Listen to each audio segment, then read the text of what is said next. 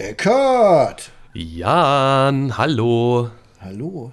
Äh, für euch da draußen, wir haben schon seit Ewigkeiten nicht mehr zusammen einen Podcast aufgenommen, Eckart und ich, weil Das äh, stimmt ich doch hatte gar einen nicht. Gast da. Wir haben doch gerade erst eine Folge aufgenommen letzte Woche.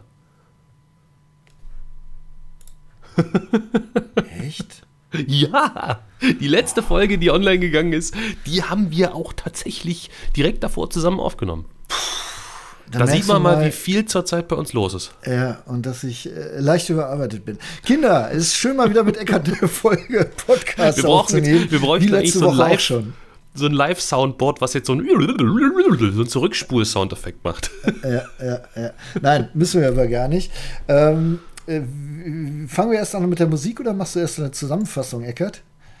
Also laut unserem Skript äh, kommt erst die Musik. Ja gut, also ihr wisst ja, äh, falls ihr neu seid, wir haben eine äh, Spotify-Playlist, eine rote Playlist, die wollen wir füttern.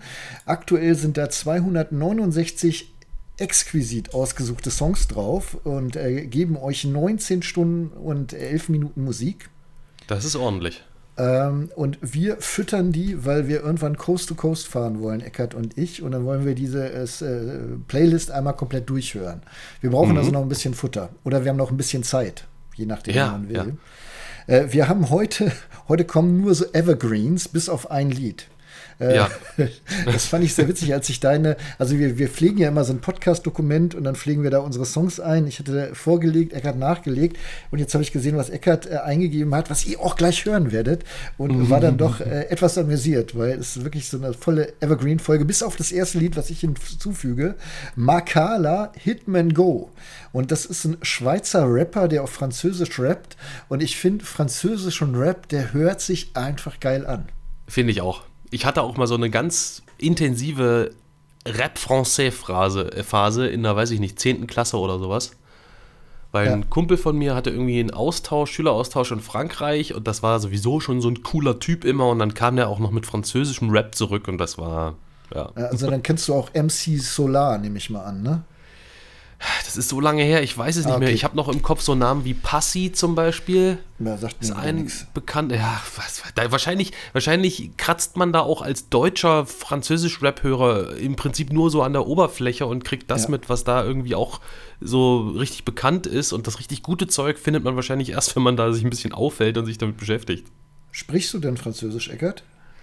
Äh, nein, also ganz, ganz, ganz rudimentär. Ich bekomme es hin, bitte und danke zu sagen und wie ich Okay. heiße, wie alt ich bin und vielleicht auch mal ein Getränk zu bestellen oder was zu essen im Restaurant, aber äh, das kann man Okay. nicht Französisch sprechen nennen.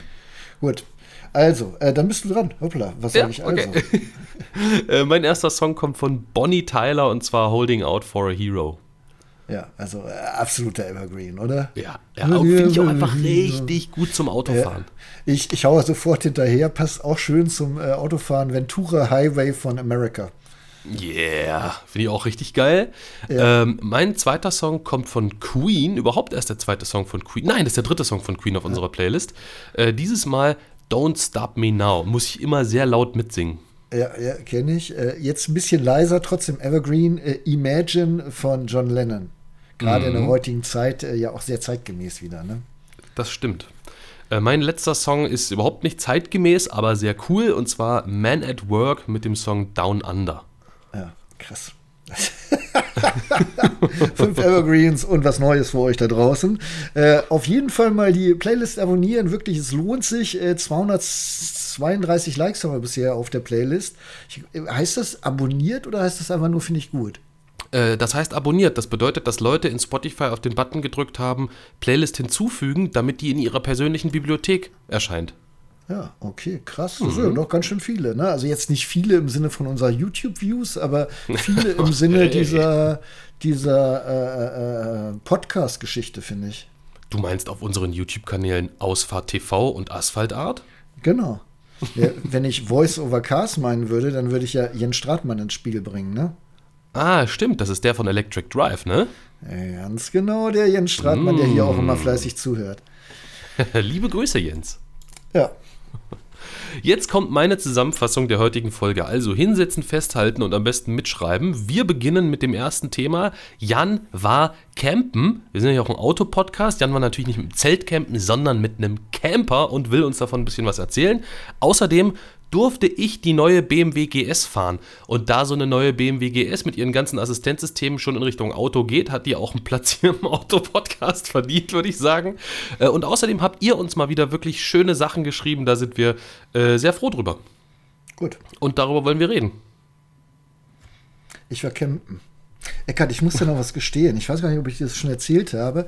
Ich habe, bevor ich den Camper abgegeben habe, war ich ja noch einen Tag zu Hause mit dem Camper quasi, habe den äh, sauber mhm. gemacht, aufgeräumt und habe angefangen, Videos einzusprechen über den mhm. Camper und hatte da äh, was ganz Schlimmes, was man, glaube ich, als YouTuber ist eher eine Krankheit als ein, ein Zustand. Ich habe in Frage gestellt, für wen ich das mache. Mhm. Und äh, ich, äh, ich war ja das erste Mal mit dem Camper überhaupt unterwegs. Äh, ich wollte aber schon, äh, seit zehn Jahren will ich einen kaufen. Und dann kommen immer diese, diese, diese Quengelleute. Kennst du die? Probier's doch erstmal aus. Leih doch erstmal ein. Äh, ist nee, ja sicher. Habe ich noch nie gehört. Also noch ah, nie.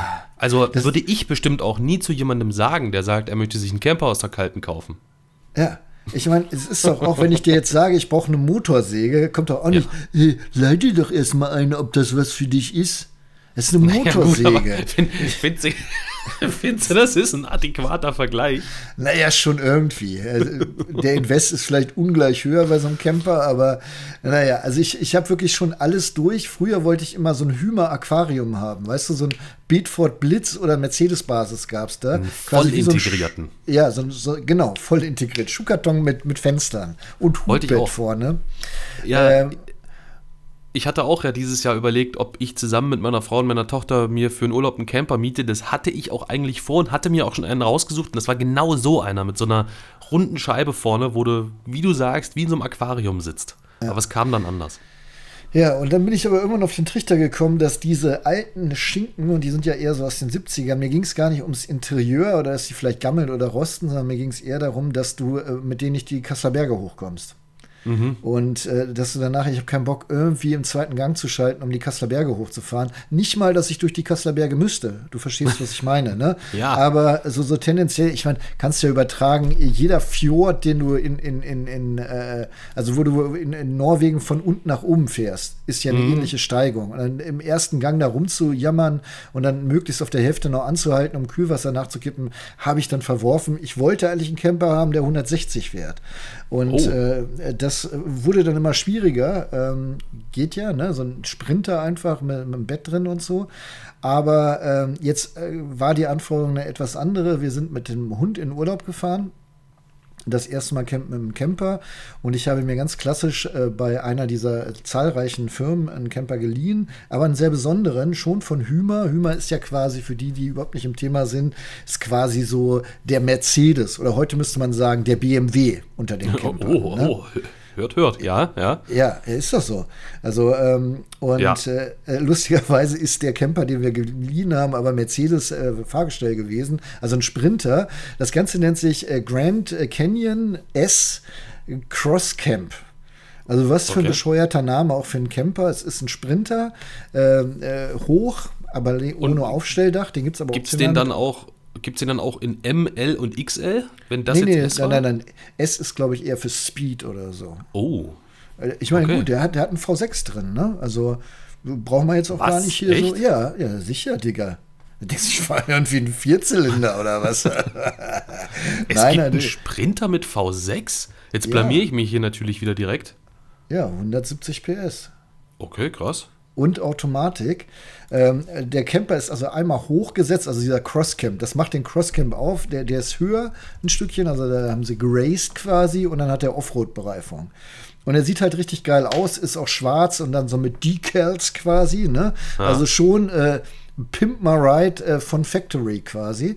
Ähm, das erste, was ich ganz kurz äh, beisteuern muss, der Wagen hat sich sehr gut gefahren. Und ja. ich habe in Frankreich, äh, wo man ja maximal dann äh, 120 fährt, ich aber eher Tempomat 100 gefahren bin, äh, Ausrufezeichen, ähm, habe ich 10,2 äh, Liter gebraucht. Okay. Mit dem Ding.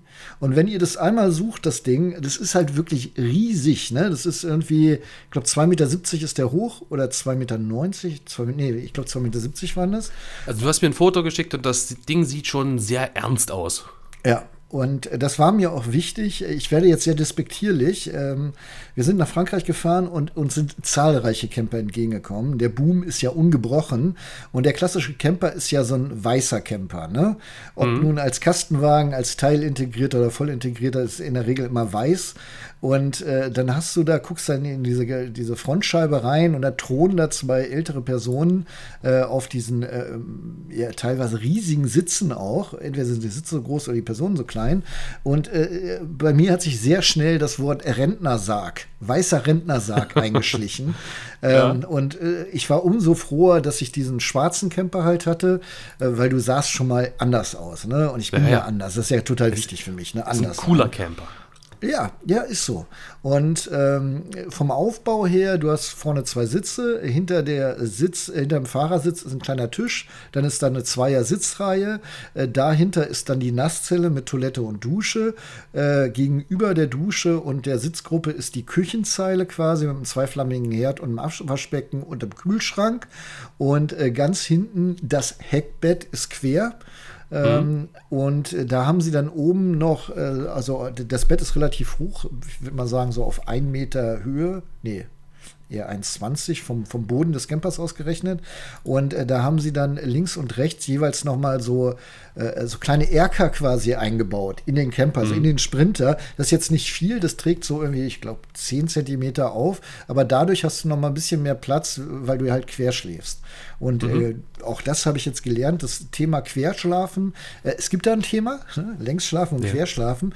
Und der Nachteil bei Querschlafen ist, dass der, der hinten liegt, über die vordere Person rüber muss, wenn er mal raus will. Stimmt, ja. Und äh, da ich ja schon, das kannst du überhaupt nicht mitreden, aber ich bin ja im gehobenen Alter und muss dann äh, nächtens auch gern mal urinieren gehen, ähm, dann muss ich meine Frau halt wecken und sagen, hier, äh, setz dich mal eben hin. Und auch das ist total geil, weil über dem Bett aber sind halt warum Stauffächer. warum, hat sie denn, warum hat sie denn dann nicht einfach hinten geschlafen? Äh, weil äh, ich hinten schlafe am Fenster. Ach so. Nein, ich weiß gar nicht, warum wir das gemacht haben, aber das, das war von Anfang an klar, dass wir genauso schlafen. Und ehrlich Aha. gesagt, ich bin auch gar nicht nachts raus, sondern äh, morgens. Ähm, und wir sind eh früh ins Bett gegangen, weil den ganzen Tag in der frischen Luft und äh, morgens dann auch relativ früh wieder aufgestanden. Äh, das war in Ordnung. Aber dieses also, äh, Querschlafen ist ein Thema tatsächlich, ne? Wenn, wenn äh, meine Frau und ich irgendwo außerhalb von zu Hause schlafen, kann ich dir sofort versprechen, wird sie sich immer die Seite des Bettes aussuchen, wo sie direkt an der Wand liegt. Weil da fühlt sie sich sicherer. Ja, aber äh, da gebe ich zu bedenken, dass diese Seite ja nicht die Wandseite ist, sondern die Türseite. Da kann man ja die Türen aufmachen. Also schläft hinten? sie ja quasi zum Raum hin. Ja, hinten hast du Flügeltüren, ganz normal, die aufgehen. Ach so. Schläft sie einmal sicherer. Plus der nächste ah. Punkt ist, du hast natürlich da, wo Türen sind und äh, an den Türen sind ja auch Fenster. Du schläfst quasi mhm. in Fensterhöhe, äh, hast du sofort eine Kältebrücke. Ah, okay. Also ja. das ist ja erstmal kälter. Ich habe das dann gelöst, indem wir da so eine, so eine Wolldecke halt hingelegt haben.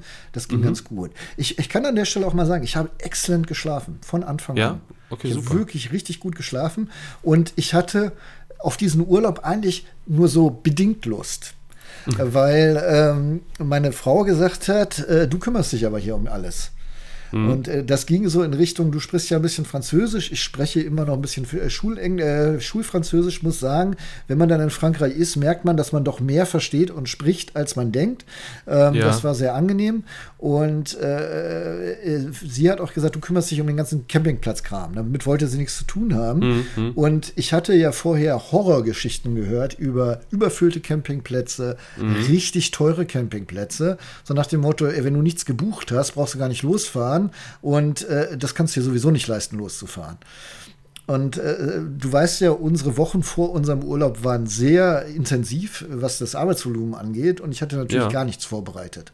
Das ging so weit, dass ich meine Frau eigentlich so verstanden hatte, dass wir nach Südfrankreich wollen, an die Côte d'Azur.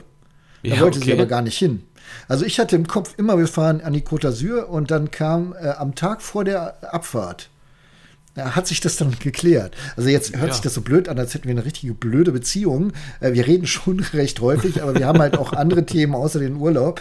Und so hat sich es am Tag vorher erst ergeben, dass wir gar nicht nach Nordfrankreich, äh, Südfrankreich fahren, sondern nach Nordfrankreich. Wir sind also in die du, Normandie und die Bretagne gefahren. aber ich kann da auch richtig schön gegenhalten bei diesem Thema, ja, dass du nicht so alleine dastehst. Ich habe ja vorhin angesprochen, ursprünglich wollte ich dieses Jahr auch mit dem Camper in den Urlaub fahren und ich sage ganz bewusst ich, denn ich habe dann an dem Tag, an dem ich zum, zur Vermietung gehen wollte und das Ding tatsächlich buchen wollte, nachdem ich mir ein Angebot eingeholt habe, das meiner Frau gezeigt habe, hier so sieht das Ding aus, so und so ist die Konfiguration, habe ich dann von ihr erfahren, dass sie dann eigentlich doch gar nicht unbedingt mit dem Wohnmobil in Urlaub will, sondern dass ihr ja eigentlich doch lieber wäre, vielleicht in einem Hotel zu sein, gerade so mit kleinem Kind.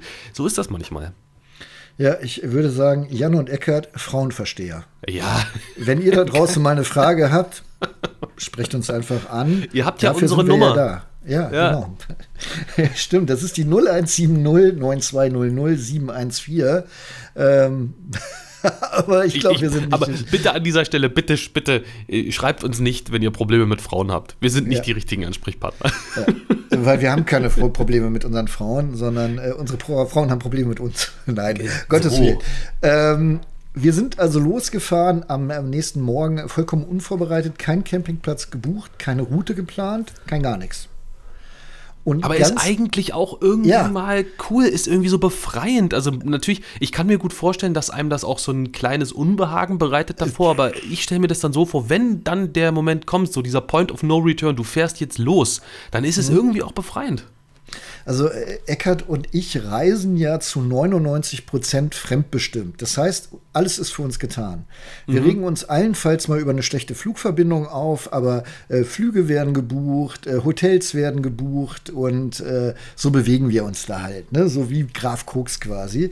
Genau. Und äh, von daher ist das Gefühl, so loszufahren, erstmal gar nicht das Schlimmste, weil du denkst, das ist ja alles, jemand kümmert sich darum. Bis du dann Notfall rufe ich halt das Reisebüro an. Ja, du bist jemand. Und äh, genau. das ist dann, äh, also habe ich am, am, am, Tag unserer Abfahrt, ähm, hat meine Frau noch zu mir gesagt, sag mal, gibt es da nicht irgendwelche Apps für? Habe ich gesagt, bestimmt und habe einfach mal zwei installiert. So mhm. Campingplatzfinder-Apps. Ähm, äh, ja, ich äh, nenne eigentlich nur eine, weil ich habe keine andere genutzt, und zwar von Promobil, das ist ja so eine Wohnmobilzeitschrift, äh, der Stellplatzradar. Kann mhm. ich empfehlen für jeden, der Bock hat, sowas zu machen, sich einen Camper zu leihen oder auch mit dem Kombi einfach mal in Urlaub fahren will oder so. Ähm, da hast du sowohl Campingplätze als auch kostenlose Stellplätze drin. Und dazu würde ich mir noch installieren eine von diesen, ähm, je nachdem, wo ihr seid, es gibt ja auch mal Bauern, die euch irgendwo stehen lassen für einen kleinen Betrag. Ähm, mhm, mhm. unter anderem Roadsurfer, da haben wir auch gemietet, die haben so eine Roadsurfer Spots App. Ich, wir, wir waren aber nur auf äh, normalen Stellplätzen. Also das haben wir mhm. nicht genutzt in der Form. Aber diese Promobil-App ist wirklich die beste. Äh, nicht die beste, du, man, ist die einzige, die ich genutzt habe, aber die hat sehr gut funktioniert. Ja. Weißt du, ob man mit dieser Roadsurfer-App auch mit äh, Fahrzeugen dann irgendwo stehen kann, die man nicht bei Roadsurfer gemietet hat? Ich würde mal ganz stark davon ausgehen, weil du dich da einfach nur anmelden musst. Also die, die Roadsurfer-App bedingt nicht, dass du Roadsurfer mobil fährst. Ah, es gibt okay. ja aber, ich, ich weiß jetzt die, die, die, die Namen nicht, aber es gibt in Deutschland auch ein eigenes Programm mit den Bauernhöfen und das gibt es auch für Frankreich zum Beispiel. Und dann gibt es wahrscheinlich wieder eine eigene App dafür. Aber das war zum Beispiel was, das wusste ich echt nicht. Das habe ich noch nie vorher gehört, bis du mir davon erzählt hast. Ach so, ja, nee, nee, nee. Also das äh, im nächsten Jahr machen wir bestimmt mal Camping zusammen, Eckert. Ähm, Was? ja, getrennt voneinander, aber zusammen zeitlich natürlich wieder. Nein, wir machen dann aber Glamping mit so Slide-Outs am Wohnmobil, aber dieses Ding darf ich dann wieder nicht fahren. Äh, ich fürchte auch nicht, ja. ähm, Jedenfalls diese Promobil-App kann ich wärmstens empfehlen und die hatte ich mir noch installiert und wir sind da losgefahren und ich habe gesagt, okay, es wäre schön am Tag 1 nach Frankreich zu kommen und äh, wichtig zu wissen noch, ich bin nicht nur mit meiner Frau gefahren, sondern auch mit dem Hund, der ist ja äh, der, der, der Anlass, warum wir überhaupt campen fahren, weil mit dem können wir nicht fliegen und wir wollen ihn auch nicht weggeben, also wird halt gecampt beim Camper. Und dann mit dem Hund genauso wie mit einem kleinen Kind willst du halt nicht irgendwie sieben Stunden im Stück fahren, sondern mhm. äh, da bist du dann eher gewillt, mal nach äh, drei, vier Stunden anzuhalten, mit dem Hund eine Runde Gassi zu gehen und merkst dann auch, oh Wunder, das tut dir selber Der Tag ist durch. Ne? Nein, ja. das tut dir gut, so, so eine mhm. kurze Pause zu machen. Ach so, und ja, äh, wir sind dann bis kurz hinter die äh, belgisch-französische Grenze gekommen mit unserem Camper, der, äh, das muss ich auch dazu sagen, wirklich toll fährt, aber bei 120 abgeregelt ist.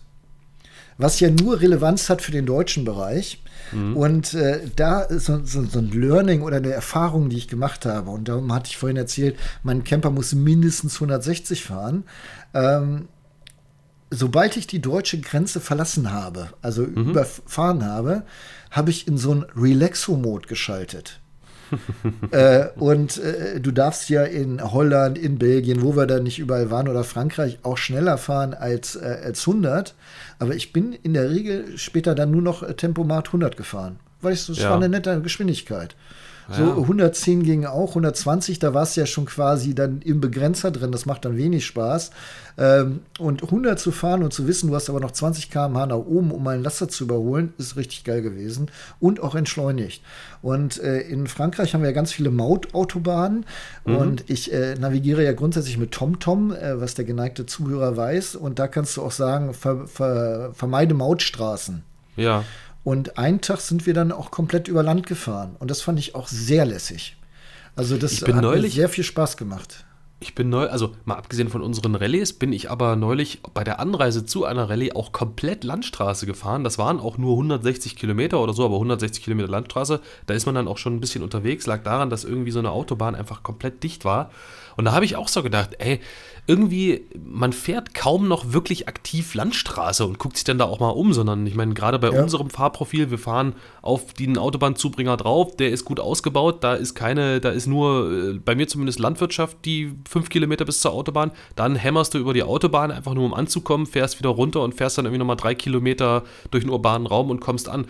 Und ich hab, fand auch so, als ich da hingefahren bin, ich war gut in der Zeit, ich war sogar zu früh, konnte mir Zeit lassen, habe sogar zwischendurch nochmal angehalten, mir einen Kaffee geholt und habe es richtig genossen, irgendwie mal wieder nach vielen Jahren einfach so richtig aktiv mal Landstraße zu fahren.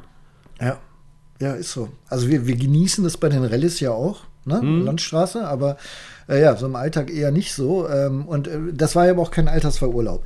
Gut, ja. wir sind also äh, hinter der französischen Grenze äh, oder belgisch-französischen Grenze an der äh, Nordseeküste. Oder Ärmelkanal ist das dann mhm. ja. Äh, ja quasi ja, hm. habe ich dann die, die, App bemüht und den ersten Platz genommen, der da angezeigt wurde. Und es war, oh Wunder, ein kostenloser Stellplatz. mitten in einem kleinen Örtchen, nennt sich weiß ich nicht mehr. Doch, ja. Bray, also so wie Ray, ne, Ray, also der Strahl, Bray Dunes in Frankreich. Ähm, und äh, sehr in der Mitte dieses kleinen Städtchens ist ein Busbahnhof oder so. Und direkt neben dem Busbahnhof ist halt ein Stellplatz für Wohnmobile. Das ist einfach nur eine asphaltierte Fläche mit eingezeichneten Parkplätzen und da kannst du dich kostenlos hinstellen. Und dann oh, denkst du jetzt erstmal, ja, dies, das, ne, wer macht das schon? Aber Bonusrunde, du bist innerhalb von 300 Meter am Strand. Das ist natürlich geil. Und das finde ich irgendwie, überleg dir mal, du nimmst ja auch nur ein Airbnb in Strandnähe. Yeah. Du, du, du hast ja quasi ne? die ganze Zeit Seeluft, wenn du da so nah dran bist. Ja, nein, ist so. Und äh, der Supermarkt war 200 Meter weg. Und jetzt ist das nicht unbedingt was, wo ich jetzt für Urlaub äh, mich hinstellen wollte. Also um, um, länger zu stehen, darfst du in der Regel bei diesen Stellplätzen auch nicht. Die sind dann für ein bis drei Übernachtungen freigegeben, ja. diese kostenlosen Dinger. Aber du könntest theoretisch. Und wir ja. haben jetzt erfahren, also kleiner Spoiler auch für, für die weiteren Ausführungen, es war halt schon äh, Nachsaison. Also es war nicht mehr Aber Saison. Das Ding ist halt auch, mit so einem Wohnmobil, gerade weil du sagst, naja, es ist jetzt natürlich nicht so idyllisch oder so auf so einem asphaltierten Parkplatz, aber das Geile ist ja, dass wenn du eben, wenn der Weg das Ziel ist, und du halt einfach nur zum Übernachten da stehst, du alles dabei hast, kochst dir einen Kaffee, machst genau. dir was zu essen, gehst ja. halt dann, mein Gott, mal an den Strand, setzt dich da vielleicht abends noch hin oder sowas und bist ja quasi wie in so einem Hotelzimmer in deinem Wohnmobil dann nur zum Schlafen. Und dann ist es dir ja, ja eigentlich lieb, wenn du auf so einem schön ausnivellierten, ebenen Asphaltplatz stehst. Genau. Äh, schläfst, schläfst waagerecht, ja, also es ist null romantisch natürlich und auch null schön äh, im herkömmlichen Sinne. Und du stehst dann teilweise auch Wohnmobil an Wohnmobil, wie man das so von diesen Fotos kennt, wo man immer denkt, warum machen die Leute das? Ne? Schrecklich. Aber mein Learning der ersten, des ersten Abends war, allein durch die Rudelbildung hast du ein gewisses Sicherheitsgefühl. Also mm, okay. man hat mir ja gesagt, irgendwie bevor ich gefahren bin, ich habe ganz viele Horrorgeschichten gehört. Gerade in Frankreich, stell dich bloß nicht frei irgendwo hin, die brechen dein Auto auf, die äh, äh, führen da Gase ein, ne?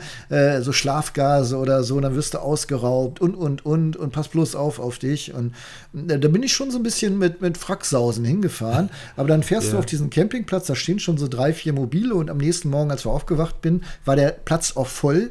Und das ja. fand ich auch lustig, lustiges Learning. Diese neuen Wohnmobile sind super isoliert. Also auch was den Schallschutz angeht. Weil mhm. dieses ganze ne, Rangier hinhergefahre habe ich nicht mitbekommen. Also ja, und vor allem so Tür ruhig. auf, Tür zu, dieses Türen genau. ne? Äh, ja. Schiebetür. Ist ja so ein ganz. Für mich, es gibt so zwei typische Campingplatzgeräusche für mich. Einerseits dieses wenn man so ein Zelt aufmacht und ja. andererseits von so Transportern, die, wo so eine Schiebetür, dann so ein Klonk aufgeht. Ja, ja genau.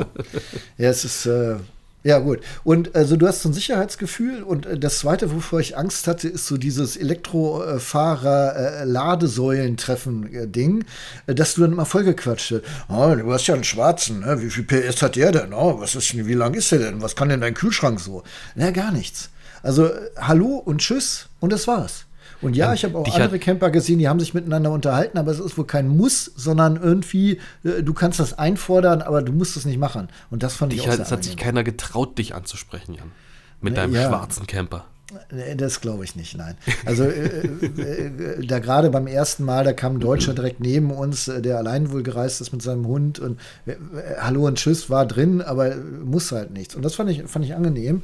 Äh, der hatte übrigens einen riesigen, wie meine Frau sagte, einen riesigen Fernseher mit an Bord. wir mhm. hatten keinen und ich habe ihn null vermisst. Ich war sogar eher dankbar, dass wir das nicht hatten. Also wir haben ein ja. bisschen am Handy abends noch gedaddelt mal, ne? aber wie gesagt, abends oft sehr früh im Bett. Ja. Na ja, gut. Und am nächsten Tag sind wir dann losgefahren zum ersten wirklichen Campingplatz. Äh, der war dann an dem geschichtsträchtigen Ort äh, Omaha. Omaha Aha. Bay, genau. Äh, in Omaha der Normandie. Beach. Äh, Beach, ja, Beach, richtig. Äh, geschichtsträchtig, sagte ich ja. Ne?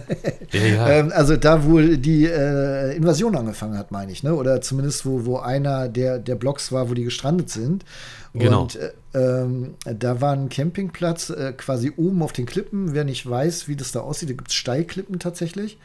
Ähm, davor war ein bisschen Strand und äh, der Campingplatz war halt oben drauf und äh, du konntest dann da so einen kleinen Weg runterlaufen, so einen Campingplatzweg und bist dann direkt am Strand rausgekommen. War wunderschön. Der Campingplatz hatte so zwei Bereiche, das wusste ich aber nicht. Ich bin halt nur reingegangen und dann fragte sie äh, mit Strom oder ohne.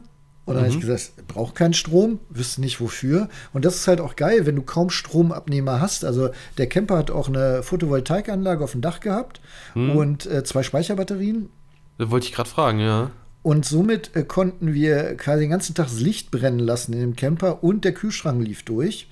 Und hier ab und zu Wasserpumpe, wenn du mal äh, äh auf dem Klo warst oder, oder irgendwie äh, Wasser aus dem Hahn gezogen hast. Und äh, da ist die nicht mal ansatzweise irgendwie in den roten Bereich gekommen, sondern wir hatten eigentlich immer Strom. Ich habe nie Strom halt genommen, Landstrom ist halt auch geil mit, äh, äh, also da sieht man halt auch, das ist auch einfach der technische Fortschritt so, ne? Ähm, wie energieeffizient heutzutage so ein Fahrzeug ja. eben auch ist. Alles LED-Beleuchtung, genau. wahrscheinlich irgendeine super effiziente Pumpe, irgendein super effizienter Kühlschrank oder ich weiß nicht, ob der ja. mit Gas lief oder mit Strom, wahrscheinlich mit Gas, ich oder? Glaub, nee, ich glaube eher mit Strom. Aber das finde ich geil. Also, dass das ja. heutzutage möglich ja, ist, dass also du dir da gar, kein, gar keine Gedanken machen musst. Autarke Stehen, wie es so schön heißt, habe ich immer gedacht, ey, was wollt ihr denn? Ey, geh weg. Was willst du denn autark stehen? Stehst doch sowieso mal auf dem scheiß Campingplatz, ne? Ja. Aber äh, dieses äh, wenn du Strom haben willst, musst du einen Stecker reinstecken. Ne? Schon das alleine muss doch gar nicht sein. Also es kommt natürlich immer an, wenn wir jetzt, äh, angenommen, wir beide würden uns einen Camper nehmen, um irgendwas zu machen, bräuchten wir wahrscheinlich irgendwann schon Landstrom, weil wir ständig unsere Notebooks da am Strom haben. Aber ähm, wenn du jetzt so ganz normal mit zwei Leuten in so einem Camper unterwegs bist, brauchst du nicht einmal Strom. Und äh, der zweite Punkt, der genauso erstaunlich ist für mich, äh, wir hatten 100 Liter Frischwassertank. Mhm. Äh, wir haben den zwar einmal aufgefüllt, aber wir wären quasi die ganze Woche ohne ausgekommen. Wir haben nicht geduscht im Fahrzeug, das muss ich dazu sagen, aber Wasser kochen äh, und Toilette spülen quasi, äh, da sind wir nicht mal ansatzweise in die Region gekommen, wir müssten noch mal nachfüllen. Das finde ich auch erstaunlich. Ja. Also als ich, ich das, das wollte ich auch schon fragen. Ich habe mir hier nämlich noch so ein paar Fragen aufgeschrieben an dich zum Thema Campen. Ich war auch einmal campen mit meiner Frau und wir haben aber die Dusche im, äh, in unserem Wohnmobil auch immer benutzt und wir haben während unserer einen Woche das Wasser tatsächlich mehr als einmal nachfüllen müssen. Ah, okay. Ja, also geduscht haben wir halt nicht, weil A, finde ich, äh, hatte ich keinen Bock zu. Die war halt recht klein und dann musste du dieses Holzgitter rausnehmen und äh, die Duschen am Campingplatz waren halt prima waren mhm. kostenlos und, und äh, haben gut funktioniert, waren wohltemperiert, guter Wasserdruck. Also das, was uns im Hotel halt auch immer wichtig ist, das war da auch gegeben. Aber was ich eigentlich erzählen wollte, der Campingplatz, unser erster Campingplatz überhaupt, äh, auch da wieder ein Zeichen, es ist Nachsaison, aber äh, totale Entspannung dann sofort. Wir sind da drauf gefahren und dann gibt es ja mal so Parzellen. Und in Frankreich übrigens ganz interessant, die gehen weg vom, wir fahren mit dem Camper durch die Gegend und haben dann quasi so Tiny Houses da stehen. Also du mietest dir heute okay. kein, kein Zelt mehr oder, oder kein mhm. Wohnwagen, sondern die haben da so eine Art Tiny Houses. Na, du gut, kommst mit dem eigenen Auto, mit dem Pkw oder was und dann. Ja, genau. Und beziehst ah. dann mal dein Tiny House. Also das ist dann Camping für die. Und äh, das ist auch nochmal eine wichtige Information. 80 Prozent der Franzosen machen Urlaub im eigenen Land. Und darum ist diese Campingkultur, ob nun mit Tiny House oder Wohnmobil oder, oder Zelt, da viel größer als bei uns nochmal. Hm. Ja, das finde ich, okay. find ich ganz spannend. Naja, jedenfalls sind wir auf den Campingplatz gefahren. Sie hatte mir eine, so eine Parzelle dazugewiesen und alle Parzellen um uns rum waren frei. Und dann fing das erst so drei Parzellen weiter an und da standen sie dann lustigerweise dicht an dicht. Und, und äh, gerade es gab noch so einen Bereich mit Mehrblick, das wusste ich aber gar nicht. Ich hätte es aber wahrscheinlich auch nicht gemietet. Das war wohl auch deutlich teurer. Äh, und da standen alle dicht an dicht. Ah, und dann ja, denke ja, okay. ich, ich muss doch gar keinen Mehrblick haben, wenn ich mal eben zum Meer gehen kann. Also äh, wäre mir jetzt überhaupt nicht wichtig gewesen. Ich fand es aber schön, so alleine zu stehen auf dem Campingplatz. Aber wie war und das denn? Da, wo ihr dann, da, wo ihr dann tatsächlich standet, war das ein Platz mit Strom- und Wasseranschluss? Ich glaube. Also theoretisch? Nicht. Ich ja, aber vielleicht nicht. war das nämlich auch der Grund, dass ja. ähm, sich die ganzen anderen Wohnmobile halt dahin zusammengeballt haben, wo die Anschlüsse sind. Das kann, kann sehr gut sein. Äh, würde mich aber da nochmal doppelt bestärken, auf jeden Fall, wenn ich mir einen Camper kaufen sollte, einen so äh, zu kaufen oder mir den fertig zu machen, dass ich autark stehen kann. Mhm. Ja, weil das voll. einfach so viel einfacher ist. Also äh, ja, und dann äh, auch das Learning, das wusste ich nicht. Also die, die viel mit dem Wohnmobil unterwegs sind, mögen jetzt mit den Augen rollen, so kennen wir alles schon. Aber für mich war es halt neu und ich denke, für viele andere ist auch alles neu. Ich hatte ja so ein bisschen Angst vor so ein paar Sachen. Einmal die Toilette reinigen, also die Chemietoilette komme ich gleich ja, zu. Diese und, Frage steht bei mir hier auch noch drauf. Ja, Grauwasser, äh, Grauwasser äh, ablassen, äh, beziehungsweise Frischwasser aufnehmen. Ja. Und ich äh, konnte mir Grauwasser, das haben sie mir gezeigt, als wir den Camper übernommen haben, äh, hast du mit so einem Vierkant was aufgedreht und da war quasi wie so ein, äh, so, so, so ein PVC-Rohr aus, aus dem Baumarkt, mhm. hing dann da aus dem Camper raus. Und da ging das Gra Grauwasser raus. Und äh, auf den ganzen Campingplätzen, die ich kennengelernt habe, fährst du einfach über so eine Rinne dann ja, machst so du den Hahn auf und dann läuft das da raus. Also total genau. tiefenentspannt. Und meistens sind bei dem, wo du es ablassen kannst, kannst du auch wieder Frischwasser aufnehmen. Und da genau, muss man so dann halt immer so ein bisschen gucken. Äh, mittlerweile habe ich mich ja eingelesen. Äh, Spoiler, mir hat es sehr gut gefallen, das Camping. Ähm, und ich finde es noch interessanter, dass es Leute gibt, die zwei Arten von Frischwasser haben. Einmal das gute Frischwasser von zu Hause und dann das, was sie nachtanken irgendwann. Aha. Weil dann mit dem Nachgetankten, du weißt ja, hier in, in Spanien oder so ist auch gern mal mhm. chlorhaltig mhm. oder so. Das willst du dann ja nicht zum Trinken nehmen. Stimmt, da habe ich noch gar nicht drüber nachgedacht. Und darum willst du dein gutes Trinkwasser von zu Hause vielleicht zum Trinken wirklich sparen. Und somit mhm. ist, finde ich, wirklich clever zu sagen, man hat zwei Formen, also eher so Graufrischwasser und Trinkwasser. Ja. Aber gut, äh, anderes Thema. Ähm, ja, und in, äh, beim, beim, zweiten Haltern auf dem Campingplatz, es hieß immer, die, die Campingtoilette reicht für zwei bis fünf Tage bei zwei Personen. Also bei uns nur zwei Tage. ähm, weil wir auch beide ausschließlich auf dem, äh, Camp äh, auf dem Camperklo waren. Ja. Ähm, und dann äh, hast du ja so eine Klappe, da ziehst du dann so, so, so, eine Art Trolley raus. Und mit diesem Trolley rennst du dann halt irgendwo zu so, einem, zu so einer Entsorgungsstation. Und diese mhm. Entsorgungsstation ist im Prinzip äh, gewesen einmal wie so ein überdimensionales Bidet. Ne? Ich weiß, kennst hm. du mhm. auch. Oder wie so ja, eine ja. überdimensionale Kloschüssel. Ja, das ist in der Regel so, so, eine große Edelstahlschüssel mit einem genau. großen Abfluss. Ja, aber schön finde ich A, wenn die so auf äh, äh, wirklich auf Tischniveau ist.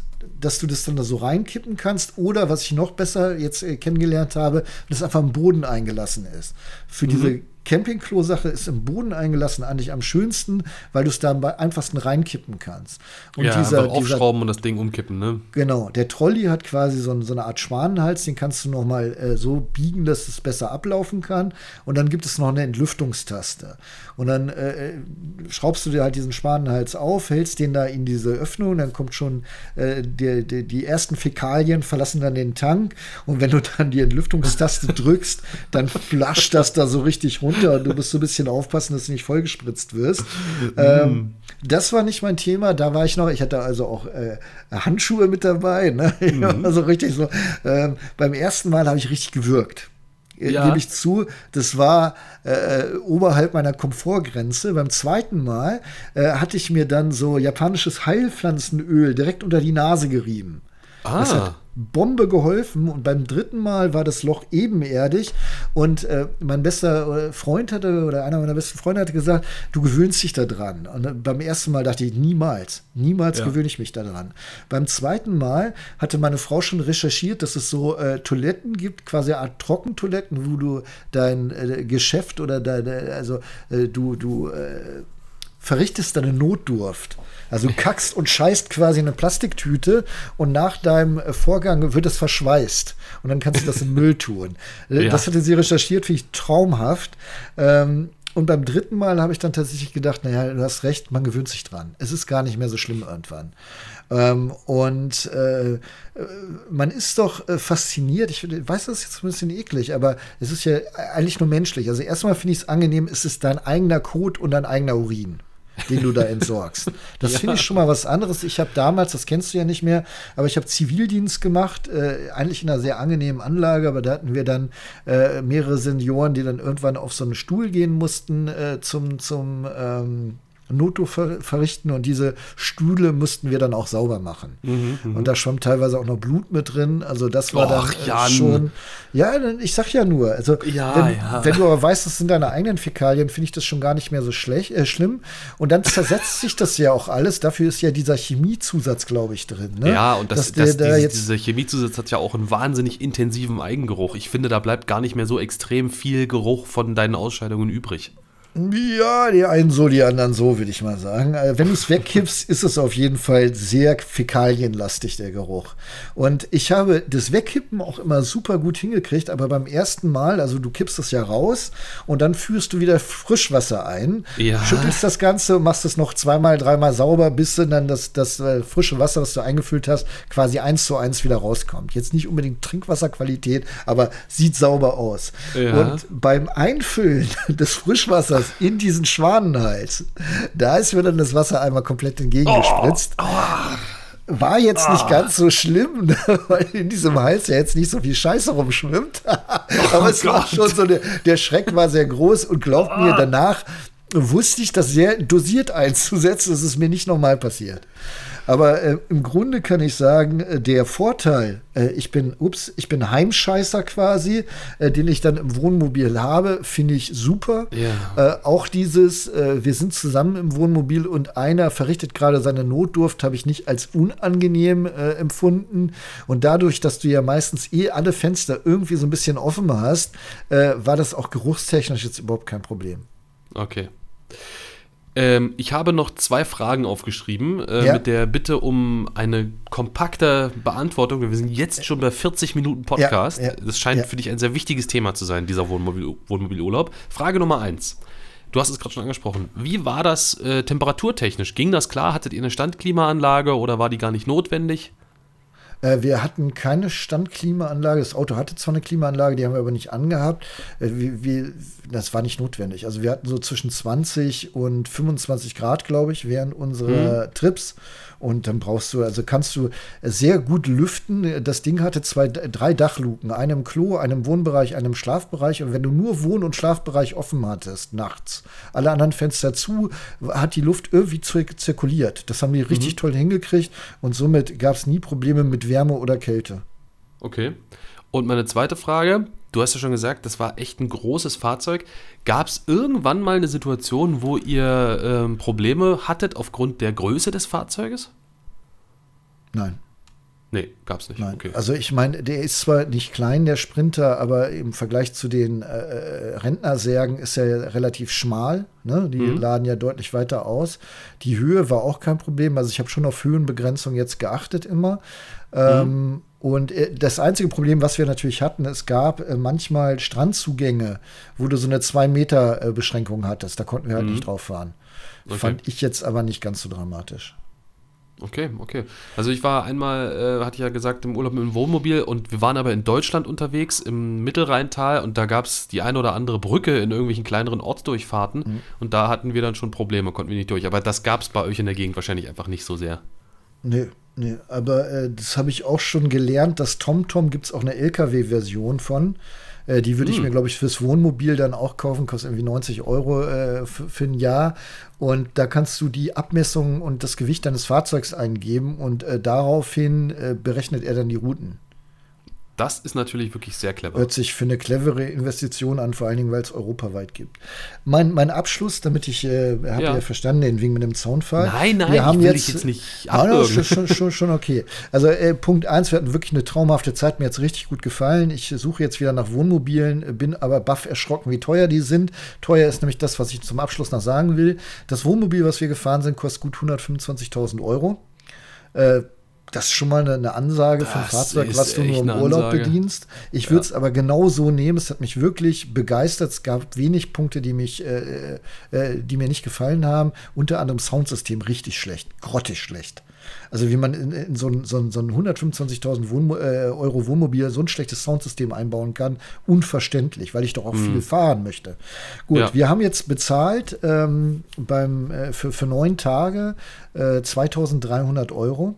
Mhm. Und es heißt, der vernünftige Mensch sagt, äh, Leihen ist immer besser, weil wir waren jetzt äh, neun Tage unterwegs für 2000 Euro. Da kannst du dir überlegen, wie viele Wochen du so ein Ding mieten kannst, äh, bis du die 125.000 Euro bezahlt hast. Plus, dass du ja auch noch Versicherung, Steuer und Wartung in der ganzen Zeit zahlen müsstest quasi, wenn ja, du was ja. Eigenes hast. Mein Learning ist aber trotzdem, ich möchte was Eigenes haben, weil ich finde, dass mein Salz immer da stehen soll und ich will nicht immer unterschiedliche Camper haben. Der Hund soll sich wohlfühlen und ich möchte einfach das Ding regelmäßig nutzen und dann soll aber auch alles genauso sein, wie ich es haben möchte. Ja. Und äh, das äh, spricht mich da mehr an. Lustigerweise, um mal zu zeigen, wie überzogen und äh, einfach crazy der Wohnmobilmarkt ist, ähm, das Fahrzeug, was wir abgegeben haben, mit dann über 60.000 Kilometer, über ein Jahr alt, also Neupreis 125.000, kostet äh, oder bieten die an für 115.000 Euro. ja. Ja, und mit der Begründung kannst du sofort haben. Wenn du einen bestellst, wartest krass, du wahrscheinlich ja. zwei, drei Jahre oder so. Und das ist natürlich wirklich irre und das spiegelt sich auch auf dem Gebrauchtwagenmarkt wieder. Äh, nicht, dass ich das Geld hätte, aber ich suche jetzt gerade so im Bereich bis 50.000 äh, nach einem Allradwohnmobil. Ja. Das ist, äh, das ist nicht, das gibt es nicht viel. Also entweder das bist du richtig alt unterwegs hm? oder äh, so, so selbst gefrickelt. Du was, hast mir mal was geschickt, was du bei Mobile entdeckt hattest. Das war Unterbau, ein Ford F350 Super Duty und dann so eine Kabine hinten drauf. Das fand genau. ich ziemlich cool. Ja, fand ich auch cool, aber ich habe auch gelernt, ich möchte auf jeden Fall ein Wohnmobil haben, wo ich vom Fahrersitz aus in die Kabine gehen kann, ja, beziehungsweise ich, ja. von der Kabine auch sofort auf den Fahrersitz, um losfahren zu können. Ja, das verstehe ich. Gut, Komm, ja. Camping äh, kann man machen. Äh, Wenn es euch interessiert, ihr noch äh, spezielle Fragen habt, gerne hier per WhatsApp an die 0170 9200 714. Eckheit, du bist Motorrad gefahren. Saisonabschluss. Ja. Genau. Und auch nichts, ich, nichts äh, Lapidares quasi. Richtig, ich war eingeladen von BMW Motorrad nach Malaga in Spanien und durfte da die neue BMW R1300 GS fahren, also die neue große Reise-Enduro von BMW, quasi das Motorrad von BMW wenn man sich mal die Verkaufs ne? Genau, wenn man sich mal die Verkaufszahlen ja. anguckt. Das ist das meistverkaufte Reisemotorrad der Welt. Das äh, würde ich äh, null in äh, ab, äh, also äh, glaube ich sofort. Gibt es ja. überhaupt ein Motorrad, was mehr verkauft wird? Also egal ob Nein. jetzt Reise, Enduro oder nicht. Das muss doch das Ja, weiß ich nicht. Vielleicht also wenn man jetzt mal so, so in, in, Indien oder so. Ja, ne? wahrscheinlich. Wahrscheinlich, ja, ja. Aber trotzdem, also äh, irre, wie viel die verkauft wird. Das kam jetzt neu. Großer Schritt für BMW Motorrad. Das ist ein super wichtiges Modell, also das wichtigste Modell für diese Marke überhaupt. Und da hat sich echt einiges, einiges getan. Und erstmal grundsätzlich, ich fand es so schön, während hier in Deutschland irgendwie 12 Grad und Regen waren, in Malaga, jetzt ziehe ich den Hass auf mich, bei 28 Grad und Sonnenschein, blauer Himmel, nochmal zum Ende des Jahres drei Tage lang richtig schön Motorrad zu fahren. Das war einfach mhm. richtig cool. Äh, und äh, die R1300 hat mich auch extrem beeindruckt. Also ich war, die Fahrveranstaltung war so zweigeteilt. Ich meine, so eine, so eine GS ist ja auch eine Reise-Enduro und es gibt genug Leute, die mit dem Ding auch wirklich richtig krass Enduro fahren. Und deshalb sind wir am ersten Tag in so einen alten Steinbruch gefahren, wo so richtig Enduro-Tracks und Single-Trails waren, äh, angeführt von Tourguides und zum Glück unterteilt in äh, Gruppen A4 Personen, die dann auch so ein bisschen nach den Fahrfähigkeiten eingeteilt mhm. waren. Und äh, im Bereich Enduro bin ich an, total anfängermäßig unterwegs, mach das nie, habe das bis jetzt überhaupt erst einmal gemacht mit so einem großen Motorrad ähm, und das auch echt anspruchsvoll, finde ich.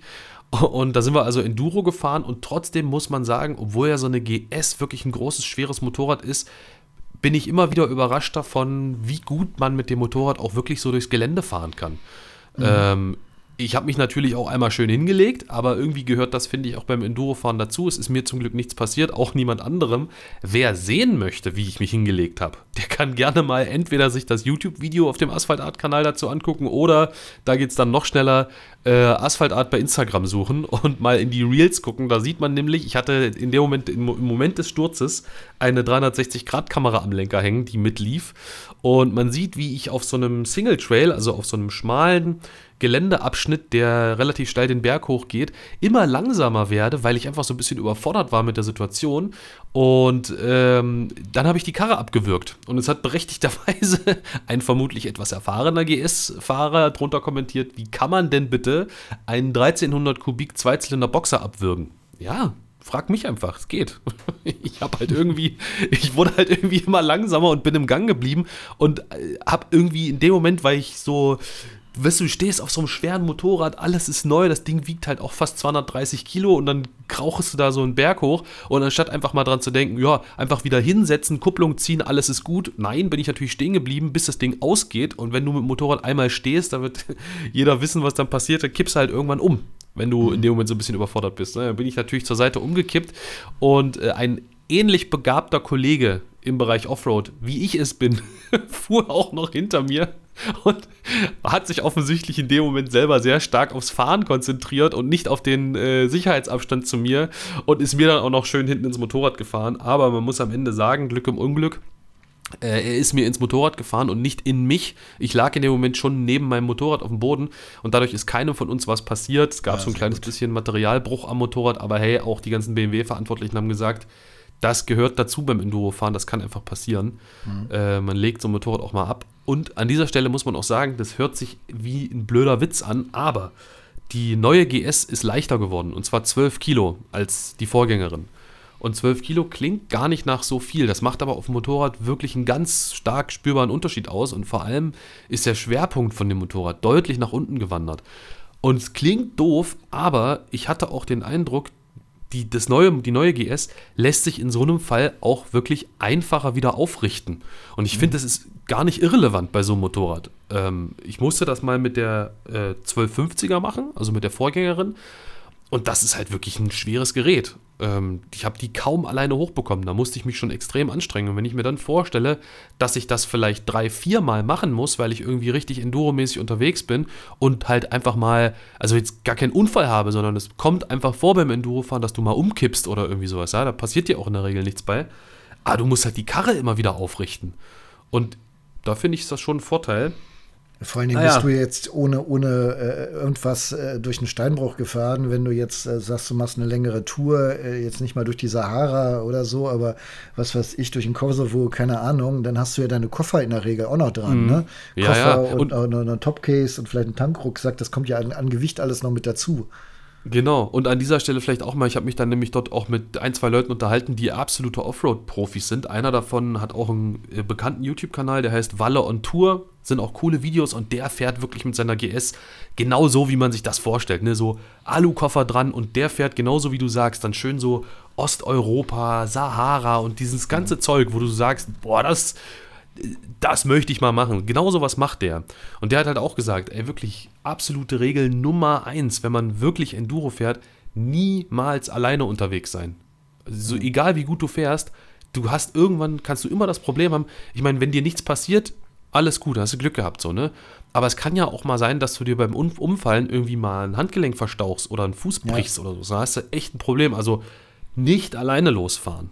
Mhm. Äh, das ist wirklich nicht ungefährlich. Naja, und dann bin ich halt Enduro gefahren und das, ich muss sagen, das macht mir sehr, sehr großen Spaß, aber das ringt mir auch wirklich großen Respekt ab. Und was ich vor allem super beeindruckend fand, als wir dann wieder im Steinbruch angekommen waren, das, da, das ist so ein Basislager vom ähm, Enduro-Team Andalusien, Enduro-Park Andalusien heißt das Ganze. Das mhm. ist so eine Gruppe von Deutschen, die da so ein großes Enduro-Zentrum betreibt. Und in dem Talkessel sozusagen von dem Steinbruch, das ist alles Schotter. Und dann sind da auch so wie so kleine Rampen aufgebaut und so Hindernisse. Und ich kam wieder zurück in diesen Steinbruch und dann sind ein paar von den Guides, um sich die Zeit zu vertreiben, während wir unterwegs waren, mit der neuen GS da mal so ein bisschen rumgeheizt. Und dann habe ich, hab ich da zugeguckt, wie die mit dem Motorrad da gefahren sind. Und ich hatte sofort in meinem Kopf die Assoziation Motocross. So äh, wie die das, so dynamisch, wie die das Motorrad bewegt haben. Die sind da gesprungen über irgendwelche Rampen und durch die Gegend gedriftet und so. Also das hat mich wirklich sehr, sehr schwer beeindruckt, wie die mit so einem großen, schweren Motorrad da durch die Gegend fetzen. Echt irre. Ähm, nur ist die GS, äh, kann zwar Offroad, aber ich würde mal sagen, ja. mal, 85 Prozent der Leute werden einfach Kilometer fressen auf der Straße, oder? Ja, und, und die nächsten 10 Prozent, da beschränkt sich das Offroad auf mal einen Feldweg fahren. Ja. Also Aber ich auf der nicht Straße kann die richtig viel und das hat mich so geflasht. Du hast ein kurzes Reel mit den äh, Key Features der neuen mhm. GS äh, bei, bei Instagram auch. Das hat mich beeindruckt. Matrix LED Scheinwerfer. ja, richtig. Also Abstandstempomat. Äh, mh, mh. Totwinkel war, ne? Irre, oder? Ja, finde ich auch. Also äh, die, die neue GS ist vollgestopft worden mit Technik, äh, wenn ich mal mit dem Matrixlicht anfange. Ich habe auch erst, also das Matrixlicht hier, Achtung, äh, nicht falsch verstehen, das blendet keine Verkehrsteilnehmer aus, wie beim Auto, sondern ähm, die Matrix-Funktionalität mit den einzelnen Lichtfeldern, die an- und ausgeschaltet werden können, dient hier der Niveauregulierung vom Scheinwerfer. Bisher war das ja. so, dass der beweglich aufgehängt war und du willst ja niemanden blenden. Und deshalb musst du ab einer gewissen Lichtleistung auch eine Niveauregulierung im Motorrad haben. Und da sagt BMW aber, diese mechanische Aufhängung, gerade bei so einem Geländefahrzeug, ist fehleranfällig und reagiert nicht so schnell. Und diese Niveauregulierung funktioniert jetzt über Matrix. Und was auch über Matrix funktioniert, ist das Kurvenlicht. Übrigens, ah. Kurvenlicht geile Sache beim Motorrad. Ich, bis ich das das erste Mal gefahren bin, habe ich gedacht, ey, wer braucht den Kurvenlicht beim Motorrad, so ein Schwachsinn. Ey, Kurvenlicht beim Motorrad, das ist der Shit, sage ich dir, weil normalerweise ist es ja so, dass die Lampe nicht am Lenker hängt, wie beim Fahrrad. Das heißt, das Licht ja. lenkt ja nicht mit und du siehst einfach ja. nichts, wenn du durch die Kurve fährst. Ja. Kurvenlicht beim Motorrad, richtig geil. Nee, aber okay. auch so Abstandstempomat. Ähm, ich sage ganz persönlich, Abstandstempomat auf dem Motorrad, brauche ich überhaupt nicht. Und auf der Landstraße, ich habe das auf, ich habe es in verschiedenen Fahrsituationen ausprobiert auf der GS. Auf der Landstraße habe ich ihn dann auch immer gleich wieder abgeschaltet. Da hat er mich eher genervt. Aber auf der Autobahn war das tatsächlich nicht unpraktisch. Wenn du einfach so, gerade so im Berufsverkehr, und genau das ist ja auch so ein Einsatzgebiet der GS, ne? Ich glaube, viele GS-Fahrer nutzen dieses Motorrad wirklich als Autoersatz. Mhm. Ähm, da ist das schon praktisch und das ist vor allem deshalb praktisch, fand ich, weil, und ich glaube, da sieht man eben auch die Erfahrung von BMW aus dem äh, Pkw-Bereich, da wird sicherlich viel Wissenstransfer sein. Das System regelt wirklich sehr, sehr weich. Ich bin sowas schon mal auf einer Ducati Multistrada gefahren und da war das nicht so weich geregelt wie bei der GS. Also die bremst ganz okay. schön sanft ran und beschleunigt auch ganz sanft wieder raus. Ähm, mhm. Und du hast nicht das Gefühl, dass es ruckig ist. Das ist wirklich gut gelöst, wenn man das einsetzt. Ja. Ja. Und dazu gibt es dann auch eben zum Beispiel einen äh, Totwinkelassistent. Das ist wie im Auto, dass du im Spiegel so eine kleine LED hast, die dich dann warnt, mhm. äh, bevor du die Spur wechselst. Und auch einen Notbremsassistent. Gibt es übrigens in dem Motorrad auch. Und da ist es aber nicht so, dass der wie beim Auto bis zum Stillstand bremst, sondern der macht dich quasi aufmerksam, schon früher als im Auto, wenn du zu schnell auf dem Hindernis auffährst, mit so einer kurzen, ruckartigen Bremsung.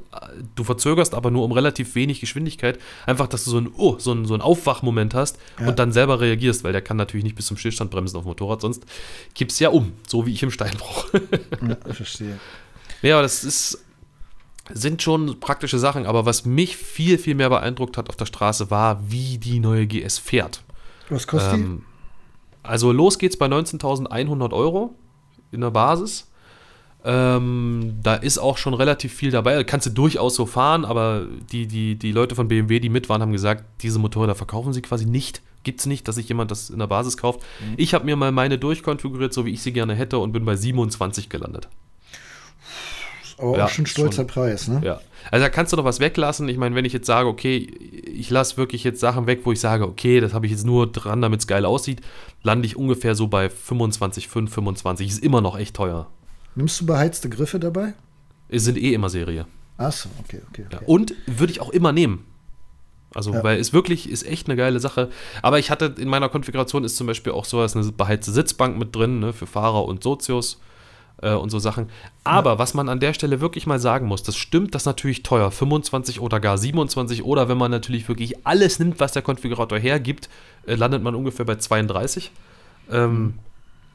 Muss man aber an dieser Stelle auch mal fairerweise sagen, es gibt so einen richtig dummen Spruch, der heißt, die GS ist das letzte Motorrad, was du dir kaufst. Ähm, und ich würde sagen, dieser blöde Spruch hat noch nie so sehr zugetroffen wie auf die neue GS, weil die auf der Straße jetzt wirklich dermaßen dynamisch fährt. Das ist irre, das hätte ich nicht gedacht. BMW hat das ganze Fahrwerk überarbeitet, den Motor überarbeitet, den Schwerpunkt überarbeitet und du kannst damit richtig angasen. Also ich äh, bin 46 Grad Schräglage gefahren und ich habe bei Kollegen auf dem Tacho, BMW hat da ja immer so einen schönen Schräglagenmesser mit drin, ich habe bei Kollegen auch Werte von so ein bisschen über 50 Grad gesehen, 51 Grad. Und das mit so einem, mit so einem Reisedampfer, das finde ich schon sehr beeindruckend. Und du kannst das Motorrad wirklich extrem leichtfüßig fahren. Wo die Vorgängerin noch so ein bisschen störrisch war durch den Telelever vorne, das ist ja so ein Spezialsystem bei BMW, äh, wo du relativ wenig Gefühl fürs Vorderrad hast, das ist alles weg. Ähm, du kannst damit sehr, sehr dynamisch und sehr spaßig fahren. Und ich glaube, dass jemand, der sich, oder 80, mindestens 80 Prozent der Motorradfahrer da draußen werden das, was dieses Motorrad jetzt fahrdynamisch kann, mit ihren Fähigkeiten gar nicht erreichen und gar nicht ausschöpfen. Und das meine ich gar nicht mal blöd, weil ich zähle mich da auch voll dazu, weil die jetzt wirklich so gut fährt. Okay. Und wer das mehr dazu wissen möchte, äh, du hast sogar ein Video mitgebracht, ne? Ja, genau. Gibt es auf dem Asphalt Art YouTube-Kanal. Da könnt ihr, seht ihr alle Neuigkeiten zum Motorrad und ihr seht sie natürlich auch mal fahren und ihr seht mich auch, mich ablegen im Steinbruch. Sehr schön. Ja. Gut, zum Abschluss noch äh, zwei, drei Zuschauerreaktionen, wenn das äh, für dich äh, fein ist, Eckert. Für mich ist das völlig okay. Ich möchte erstmal Alexander äh, hier vorlesen. Äh, das ist äh, eine Wortmeldung, über die ich mich wirklich sehr gefreut habe. Wöchentliches Dankeschön an euch für den tollen Content. Ihr seid super. Vielen Dank, Alexander. Äh, Danke, man Alex. mag es immer gar nicht so glauben, aber sowas ist tatsächlich sehr schön für uns. Das finde ich auch. Weil wir, wir kriegen sehr viel äh, um die Ohren, was nicht toll ist. Da sind die Leute in der Regel sehr ausführlich. ähm, aber sich einmal zu mal bedanken ist nett. Klar, ist unser Job, aber ähm, es ist trotzdem nett, so ein Dankeschön einfach mal zu hören. Dann ja, hatten wir Dank. ja gefragt äh, nach Aufregern. Aufregern, äh, die ihr so habt, nachdem wir uns in der letzten Folge, die wir gerade erst aufgenommen hatten, Eckert, äh, ähm, da äh, kommt von Ricardo. In letzter Zeit ist mir aufgefallen, äh, dass es so viele Schlafhauben das Wort kannte ich nicht, ähm, auf der Straße gibt. Mein Arbeitsweg führt zu Beginn 30 Prozent über Land und 70 Prozent durch die Stadt. In der Stadt äh, muss, es, muss ich es mir gefallen lassen, dass mit 40 bis 43 km/h durch eine 60er-Zone gefahren wird. Ähm, ja. Und äh, noch schlimmer, ganz äh, am Ende, kurz vor der Arbeit, befindet sich eine Ampelkreuzung, von der er links abbiegen muss, wo sich eine Abbiegespur öffnet. Und besagte Leute, die schon vorher 40 waren, schlafen so dermaßen, äh, dass sie beim geradeausfahren dieser Spur, diese Spur eben blockieren und äh, zu 80 Prozent dafür sorgen, dass er eine grüne Ampel nicht kriegt.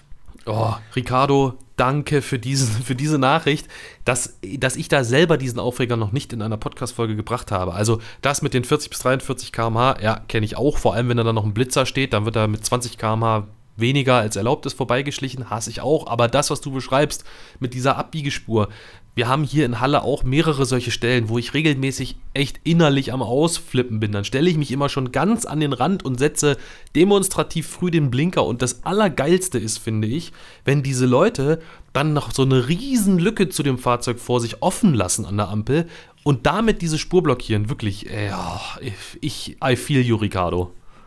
Er schreibt noch weiter, es geht mir äh, nicht um die Zeit, da verlier, äh, die ich verliere, da ich Gleitzeit habe. Es geht mir einfach komplett auf die Nerven, keinen vernünftigen Verkehrsfluss zu genießen. Und ich finde, das ist so, so, so ein wirklich Problem, was wir haben, dass manche Staus wirklich nicht entstehen würden. Also gerade die in der Stadt, wenn die Leute einfach mal vernünftig fahren würden. Aber ich oh, ja. spreche mich davon nicht frei. Wenn du eh schon so im zäh fließenden Verkehr bist, dann guckst du hier nochmal, guckst du da nochmal, denkst nach, träumst, rasierst dich, ziehst dir Lippen nach. Und äh, wenn das alle machen, dadurch kommen halt die ganzen Staus zustande, weil es halt keinen flüssigen äh, Fluss gibt. Fluss, Was mich halt auch daran nervt, ist nicht nur, dass es keinen Verkehrsfluss gibt, sondern ich finde das so egoistisch. Ich meine, ja, sehe ich genauso auch wie du. Wir sind natürlich auch nicht frei von Fehlern und sowas passiert auch mal. Aber ich finde auch so, dieses irgendwie, du bekommst das Gefühl, dass es inzwischen ganz viele Leute gibt, die irgendwie nicht mitdenken können oder ganz schlicht egoistisch nicht mitdenken wollen für andere und gar nicht auf die Idee kommen zu sehen, ach Mensch, wenn ich hier vielleicht mal aufschließe zu meinem Vordermann, dann mache ich ja die Spur frei hinter mir und der Verkehr kann abfließen. Ja, das nervt mich auch. Ja. Äh, dann äh, schreibt uns Robert noch, mein Auf Aufreger ist immer, äh, dass es entweder mit der Rettungsgasse gar nicht klappt kennen wir auch, wir beiden, ne? Mhm. Oder es, wenn es dann schon mal klappt, irgendwelche Vollpfosten gibt, äh, die dann äh, ganz klar zwei Spurfahrzeuge, also die quasi äh, durch die Rettungsgasse ballern. Und genau. er sagt, beim Motorradfahrer kann er das noch nachvollziehen, auch wenn die sich dann Sprüche anhören müssen, wie stell dich doch in eine Brücke oder zieh dich aus. Ähm, aber wenn das Autofahrer machen, äh, das geht halt gar nicht, ne? Also geht, ja. ist, ist ja auch hoch illegal. Ich finde es ja. allerdings extrem dumm dumm, dass es mit dem Motorrad genauso illegal ist. Ich dachte, wir dürften das als Motorradfahrer, ja. äh, hab das aber neulich dann noch mal gelernt, dass es nicht so ist. Und das ja. finde ich, das ist die dümmste Regelung überhaupt. Was habe ich denn davon, wenn Motorradfahrer in voller Ledermontur im Sommer in der Hitze ja. steht und vielleicht auch noch umkippt und eine RTW braucht? Warum dürfen wir denn nicht in langsamer Geschwindigkeit. Ich meine jetzt hier nicht die Spanier oder Franzosen, die da mit äh, 120 durch den Stau ballern, sondern einfach mit angemessener Geschwindigkeit durch die Rettungsgasse fahren, weil du jederzeit mit dem Motorrad dich ja auch so stellen kannst, dass jeder RTW oder Feuerwehrwagen ja, ja. dran vorbeikommt. Also das ja, ist ja, wir, hat, dumme wir hatten das Thema auch schon mal in einer Podcast-Folge. Ich äh, sage ich ganz genauso, ich fahre mit dem Motorrad auch vorsichtig und langsam durch die Rettungsgasse durch, genau aus diesen Gründen, die du gerade genannt hast. Und äh, Robert, immer wenn ich sowas sehe, selbst wenn ich, selbst wenn ich sowas im Gegenverkehr auf der Autobahn sehe, dass die Rettungsgasse nicht gebildet wird oder dass da vielleicht sogar ein LKW durchfährt, das ist ja wirklich die absolute Höhe, könnte ich platzen innerlich und ah, ja, Robert, ich finde solchen Leuten, die das machen, Ausnahme natürlich, wenn du irgendein super akutes medizinisches Problem hast, das kann natürlich mal vorkommen, aber in ganz vielen Fällen ist das, glaube ich, nicht vorhanden. Äh, ich würde die Leute am liebsten sofort da rausziehen und den Führerschein wegnehmen. Ja es, es, ich hatte neulich irgendwie, ich weiß gar nicht bei wem und mit welchem Thema, die Diskussion, ob man immer gleich Leute anscheißen muss. Ach so, jetzt weiß ich, wir gingen um Offroad-Fahren mit dem Wohnmobil. Ja. Im Forum gelesen. Egal, aber da ging es darum, irgendwie, äh, man muss ja auch nicht jeden immer anscheißen. Aber ich bin tatsächlich bei diesen, äh, bei diesen Staugeschichten, bin ich mittlerweile kurz davor, so richtig deutscher Gauleiter zu werden, äh, der oh, da mit seiner Vorsicht, Kamera. Vorsicht. Ja, nein, der, mit seiner Kamera steht und protokolliert, wer da durch den Stau fährt und die anzuzeigen, aktiv. Ja, Weil ich finde, das kann nicht sein, dass der Dreiste dann auch noch gewinnt.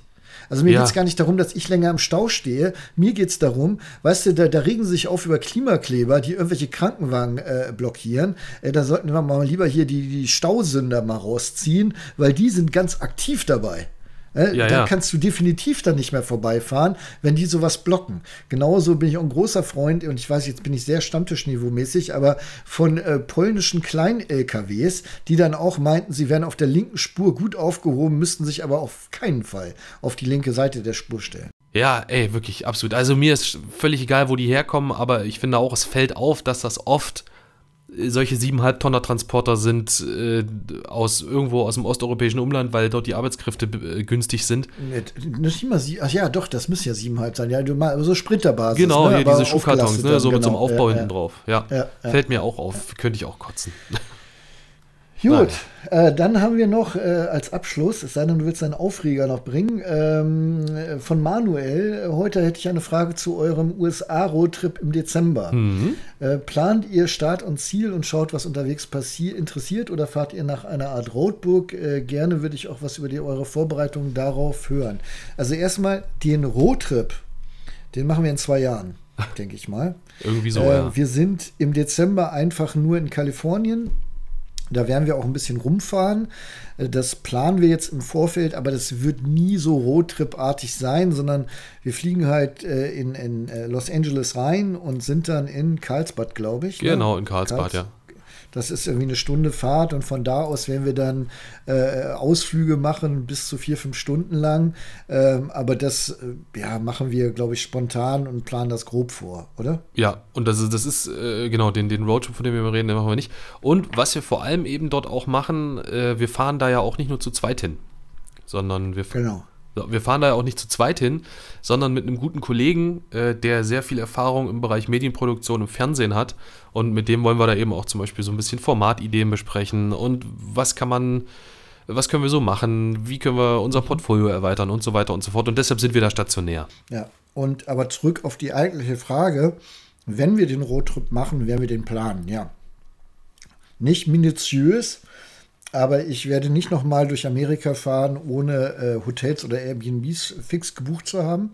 Das habe ich früher mal gemacht, bis ich dann irgendwie äh, zweimal nachts gesucht habe, bis spät in die Nacht, um ein freies Hotel zu finden.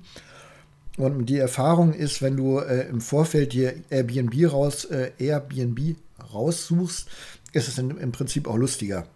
Ja, Weil dann äh, jeder hat da sein Zimmer, aber du kochst nur mal abends zusammen oder sitzt zusammen und im Hotelzimmer ist dann immer schnell die Gefahr, dass man in der Bar noch ein Bier trinkt und dann äh, alleine aufs Zimmer geht. Und ich finde, gerade bei so einem Roadtrip lebt das ja auch davon, dass man das Erlebte nochmal zusammen teilen kann. das stimmt, das finde ich auch.